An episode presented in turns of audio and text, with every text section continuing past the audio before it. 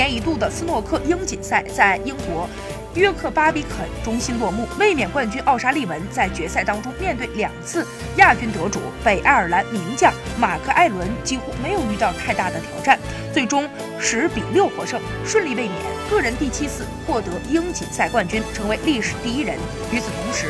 梁文博。傅家俊等人没有完全进入到最佳状态。二零一八年对于丁俊晖而言，或将成为最近三年来的首个无冠年。中国斯诺克军团低迷暗淡，深陷赌球丑闻，军团全军覆没，让人唏嘘不已。